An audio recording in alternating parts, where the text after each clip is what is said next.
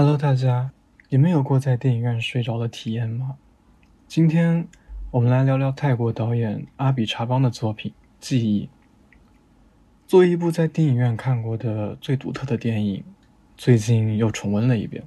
说来惭愧，这部电影真的让我在电影院睡着了，并且直到走出电影院，都很难说出这部电影到底向我们讲述了一个怎样的故事。这部阿比查邦史上最大的制作，带着哥伦比亚浓厚而潮湿的水汽，在2021年的戛纳电影节主竞赛单元与观众见面。映后次日，他以3.4分的成绩位居国际影评人场刊的第二名，仅以0.1分之差次于滨口龙介的《驾驶我的车》，并最终同拉皮德的《阿赫德的膝盖》一同获得了当届戛纳电影节评审团奖。记忆开始于一个漫长而黑暗的长镜头。蒂尔达·斯温顿饰演的 Jessica 在沉睡中被一声突如其来的巨响所惊醒。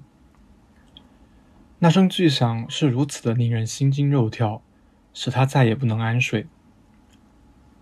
事实上，她近来饱受这个神秘的声音的影响，只有她自己能够听到的声音，让她的生活游走在疯狂的边缘。在随后的调音室中，我们跟随 Jessica 一同经历了一段妙不可言的追求真相之旅。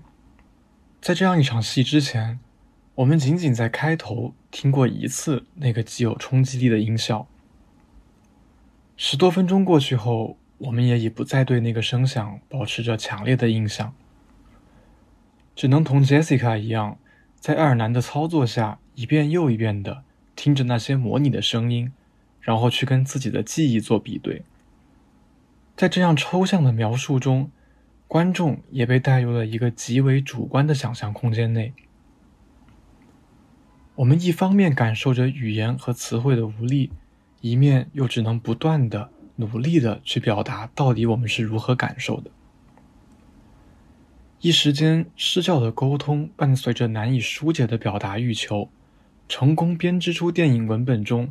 这样一层重要的孤独感与疏离感。脑海中的巨响其实是真实的疾病，也称为爆炸头综合症。它是一种严重的睡眠障碍。阿比查邦在采访中说：“这个病症并不是什么特别痛苦的病症，但是你会非常想和别人分享，让别人理解，但是它真的很难形容。这是一种孤独的病症。”毕竟，这样一种声音只存在于你的脑子里，只有你可以听到。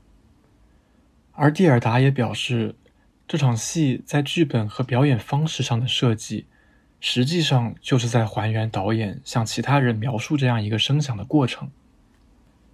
电影直接反映着导演的个体经历。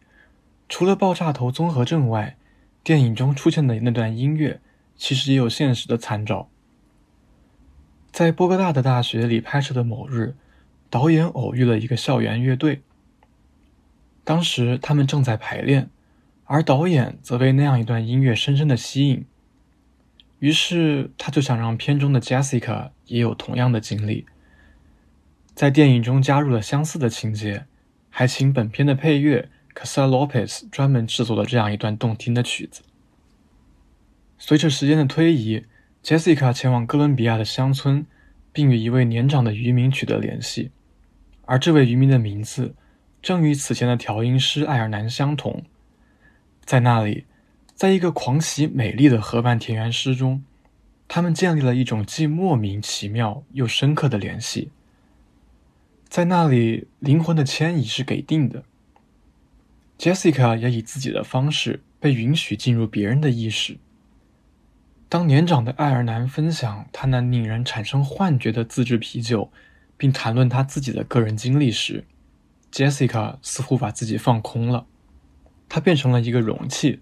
用他的话说，天线用于他人的感知、见解和回忆，而爱尔兰将自己描述为一个硬盘，一个无底的记忆库。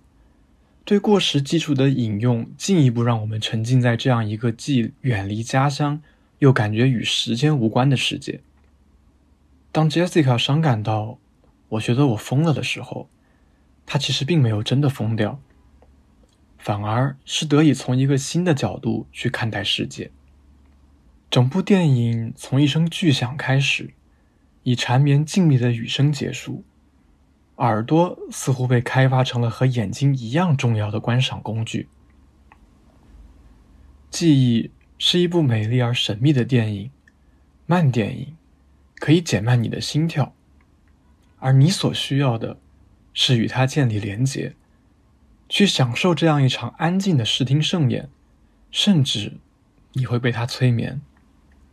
到最后，走出电影院回忆起这样一部影片，你会感觉像是读了一首很长的诗，但却完全不知道自己刚刚读了什么。